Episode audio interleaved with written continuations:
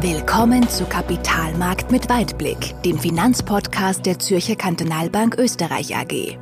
Wir sprechen über Themen, die Anleger bewegen, über das aktuelle Geschehen an den Finanzmärkten und der Weltwirtschaft und wie wir dieses einordnen und bewerten.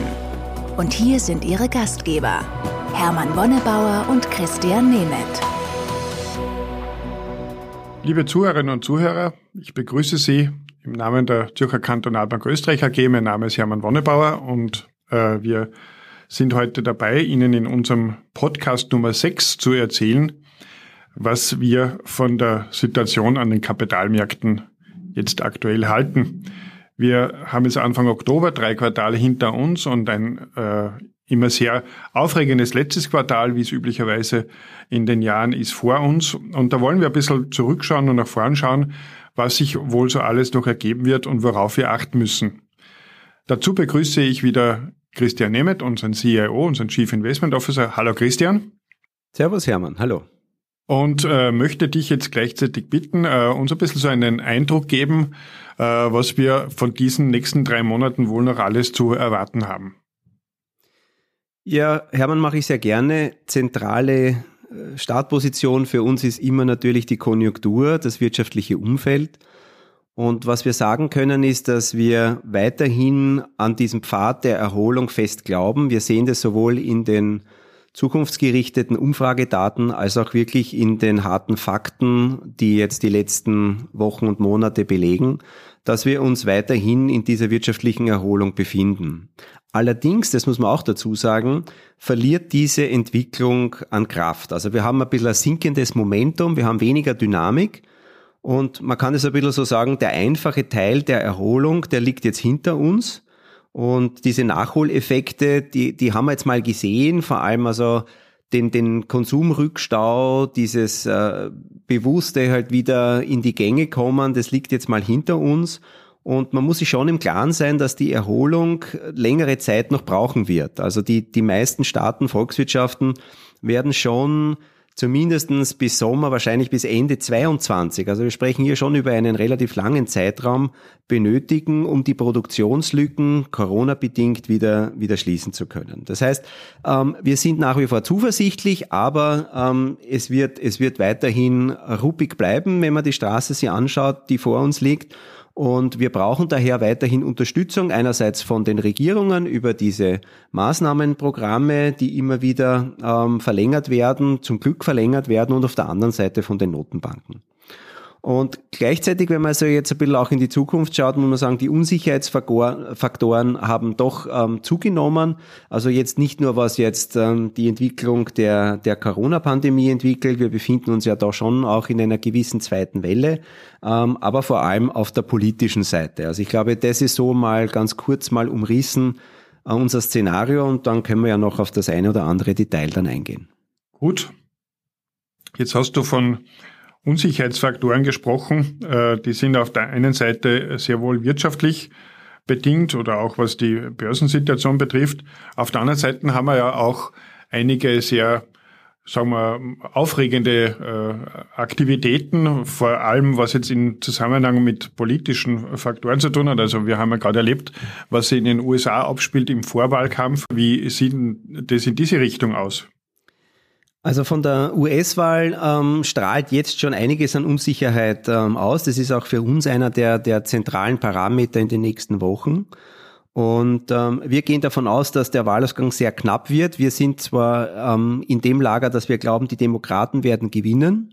Das heißt, es wird sowohl der ähm, Präsident Joe Biden heißen, der nächste, ähm, als auch, dass wir dann praktisch sowohl Senat als auch Repräsentantenhaus in, in, in demokratischer Hand haben werden. Aber das ist immer noch sehr unsicher. Also die Umfragewerte und auch die Wettquoten, wenn man die als Maßstab heranziehen möchte, signalisieren zwar einen, einen doch weiterhin beständigen ähm, Vorteil der Demokraten, vor allem von Joe Biden, was die Präsidentschaftswahl betrifft. Aber man muss auch berücksichtigen, dass diese, diese Umfrageprognosen mit sehr viel Unschärfe behaftet sind. Das haben wir in den letzten Jahren schon gesehen. Das war auch bevor, äh, bei der letzten äh, Wahl so Trump gegen Clinton. Und deswegen darf man da jetzt auch nicht sich zu sehr in einer Gewissheit wiegen. Das Zweite, was dazu kommt, ist, dass ähm, voraussichtlich Joe Biden doch eine, eine deutliche Überzahl an Stimmen benötigt, um überhaupt in dieses Präsidentenamt zu gewinnen. Also man geht davon aus, dass es so circa zwischen zwei und vier Prozent mehr Stimmen braucht aufgrund des, des Wahlmännersystems, das die Amerikaner haben. Es wird ja dort nicht direkt gewählt, sondern eben in den einzelnen Bundesstaaten dann die Wahlmänner ähm, nominiert. Und dadurch, dass halt die äh, demografischen Verhältnisse unterschiedlich sind und auch die, die, die Sympathisanten zwischen Repli von Republikanern und Demokraten hier auch ungleich verteilt sind, ist es so, dass die Demokraten aller Wahrscheinlichkeit nach doch ein, ein deutliches Plus an, an Stimmen mehr brauchen. Und das führt eben dazu, dass halt ähm, noch einmal ein gewisser Unsicherheitsfaktor reinkommt. Ja. Mhm. Und das andere ist, das ist schon auch etwas, das man auch aus der Historie beobachten kann, ist, ähm, wenn man sich zurückerinnert, wie damals diese Wahl war zwischen äh, George Bush und Al Gore, vielleicht erinnerst du dich noch daran, es war im Jahr 2000, extrem knapper Wahlausgang, der dann schlussendlich dann ähm, so geendet hat, dass ähm, auch der oberste Gerichtshof, der Supreme Court, dann eine Entscheidung treffen musste, ähm, indem sie gesagt haben, also diese, diese Neuauszählung der Stimmen, es war damals ein sehr enges Rennen und der Vorsprung von Bush ist immer mehr geschrumpft und dann ist man draufgekommen, ähm, dass dann die, die Wahlauszählung vielleicht nicht ganz korrekt war, wenn man sich da zurückerinnert. Da hat man noch Lochkarten verwendet, die konnten dann nicht alle maschinell gelesen werden und es hat eben zu Unregelmäßigkeiten geführt. Und da hat dann El Gore verlangt, dass man halt immer wieder mal etwas händisch nachzählt und, und das ist ja aber dann zeitlich dann bis zum endgültigen Wahlergebnis und mit den Entscheidungen des Supreme Courts gar nicht ausgegangen. Und letztendlich hat dann George Bush entsprechend die, die Wahl mit einer hauchdünnen Mehrheit gewonnen. Es waren damals 500 Stimmen und ein bisschen was in, in Florida und damit das Präsidentenamt dann, dann für sich entschieden. Und selbst damals war es so, dass also insgesamt mehr Stimmen für die Demokraten abgegeben wurden, also für den Kandidaten Al Gore, also für George Bush, aber das hat nicht ausgereicht. Und so eine knappe Entscheidung, vor allem auch vor dem Hintergrund, dass Donald Trump immer wieder gesagt hat, ähm, er zweifelt dann vielleicht Wahlbetrug an und das könnte halt schon für Unsicherheit ähm, sorgen. Und man hat es im Jahr 2000 gesehen, die Börse war dann über Wochen hinweg eigentlich noch unter Druck, also selbst nach dem, dem unmittelbaren Wahltermin. Und so ein Szenario ist, ist nicht auszuschließen. Und das ist auch etwas, was uns eher dazu bewegt, dass wir ein bisschen vorsichtiger sind, ähm, bei allem Optimismus, was Konjunktur betrifft, aber solche politischen Faktoren, die, die sind halt auch nicht zu vernachlässigen, muss man berücksichtigen. Mhm.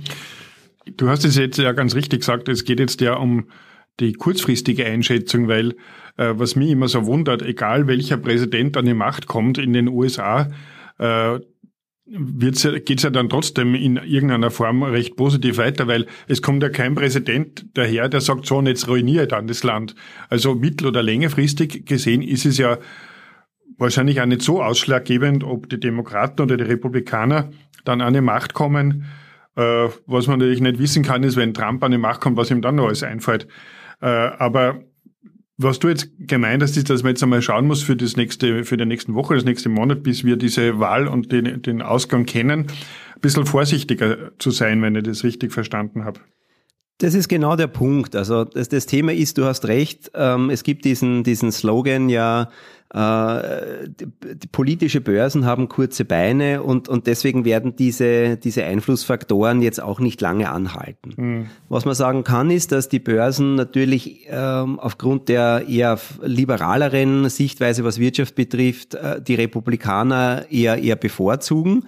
Ähm, deswegen, also wenn es also hier jetzt zu einem, einem äh, Wechsel kommt in Richtung Demokraten, dann ist es jetzt nicht ähm, extrem positiv, aber wenn man sich die, die, die Maßnahmen, die, die Wahlprogramme anschaut oder was geplant ist von den beiden Kandidaten, ähm, dann gibt's da jetzt auch nicht massive Unterschiede. Also es ist nicht so, dass ein, ein Präsident Biden jetzt plötzlich verheerend wäre für das weitere wirtschaftliche äh, Wachstum in, mhm. in Amerika und vor allem für die Börse. Also das darf man nicht, nicht, nicht verkennen.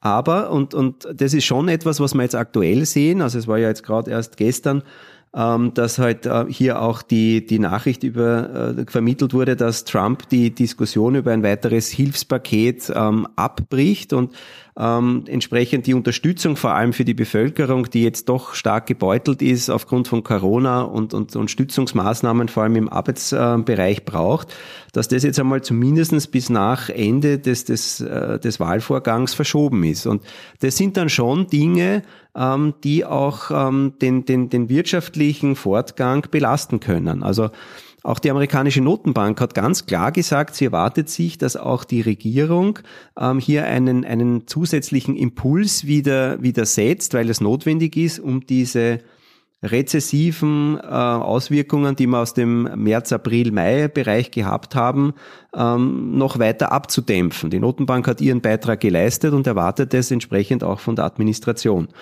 Wenn das erst später kommt, in einem kleineren Ausmaß kommt, weil man das jetzt im Moment gerade im, im Wahlkampf nicht, äh, nicht durchbringt, weil sich da die beiden äh, Parteien einfach nicht einigen können, weil wichtige Entscheidungen zerrieben werden, dann hat das schon Auswirkungen. Aber es ist nicht so, dass das jetzt dann über, über längere Zeiträume dann ausschlaggebend ist. Da ist es halt dann eher die Entwicklung der Unternehmensgewinne ganz klassisch und, und wie es halt insgesamt weitergeht. Da, da bin ich schon bei dir.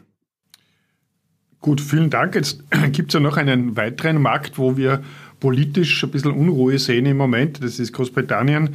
Da gab es ja äh, ganz erstaunliche äh, Aussagen von Boris Johnson, was gerade nicht dort geholfen hat, was eine zusätzliche Unsicherheit bringt. Wie sieht es denn im Moment mit Brexit und Großbritannien genau aus? Ja, das ist ein zweiter großer Unsicherheitsfaktor, den wir da haben. Ja, das sieht man ja auch an den Börsen.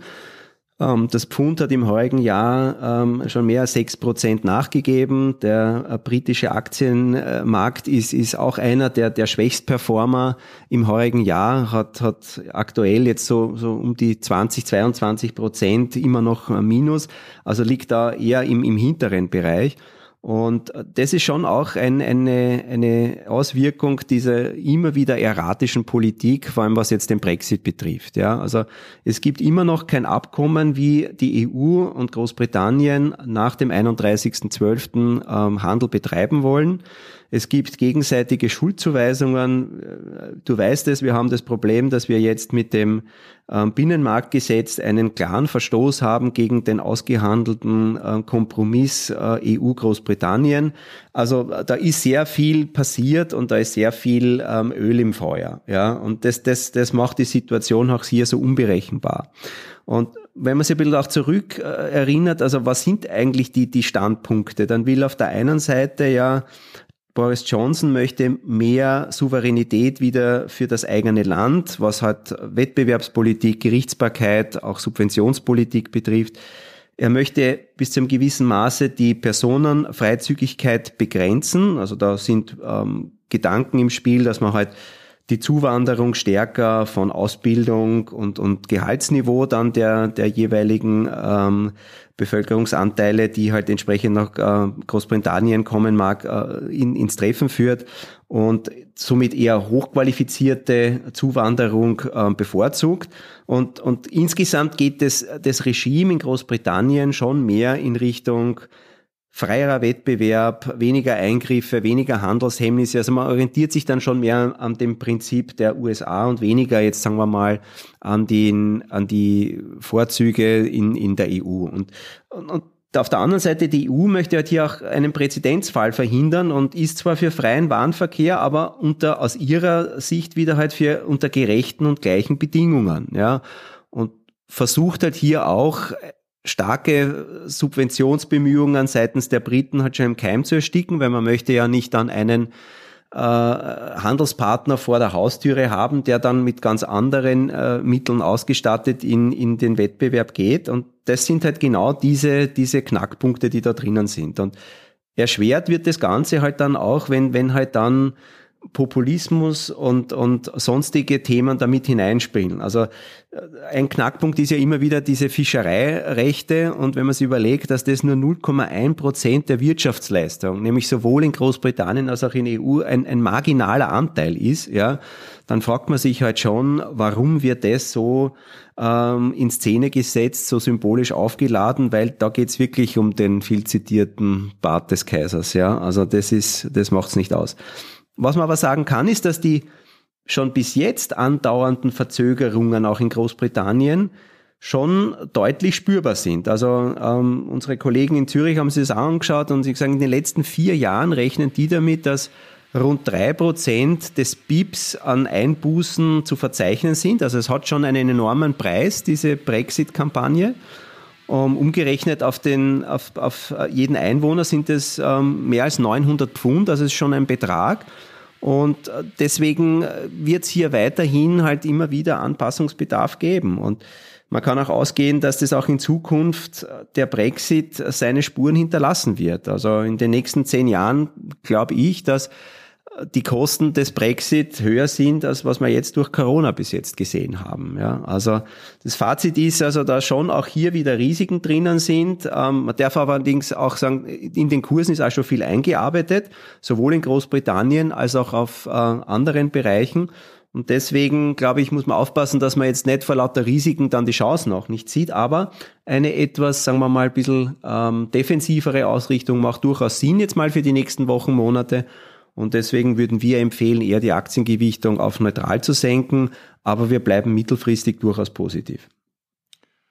Ja, Christian, vielen Dank. Das war sehr spannend. Also nur, mal kurz zusammenzufassen. In, äh, für die nächsten Wochen sind wir ein bisschen vorsichtiger. Wir haben die Aktienquote jetzt auf neutral gesenkt, äh, weil die Risiken zugenommen haben. Nicht nur die äh, von der wirtschaftlichen Seite, sondern vor allem auch die politischen Risiken. Bin schon gespannt, wie wir dann im übernächsten Podcast, werden wir dann wahrscheinlich schon mehr wissen, äh, was wir dann dazu sagen können. Äh, mittelfristig meinst du, bleiben die Aktien äh, interessant und attraktiv, hat auch damit zu tun, wie erwähnt, mit den Wirtschaftszahlen, aber auch mit der Zinssituation insgesamt. Und zu diesem Thema werden wir beim nächsten Podcast ein bisschen Stellung nehmen und, und unsere äh, Zuhörerinnen und Zuhörer informieren. Jetzt sage ich vielen Dank für dieses Mal und freue mich schon auf unseren nächsten Podcast und hoffe, dass Sie, liebe Zuhörerinnen und Zuhörer, etwas Wichtiges äh, mitnehmen haben können heute. Dir, Christian, auch vielen Dank für deine interessanten Ausführungen und ich freue mich schon auf das nächste Mal. Sehr gerne. Danke wie immer für das Gespräch, Hermann. Servus. Servus. Kapitalmarkt mit Weitblick. Wenn Ihnen diese Episode gefallen hat, dann abonnieren Sie unseren Podcast auf iTunes oder Spotify oder besuchen Sie uns auf unserer Website www.zkb-oe.at. Wir freuen uns, wenn Sie auch nächstes Mal wieder dabei sind. Vielen Dank fürs Zuhören.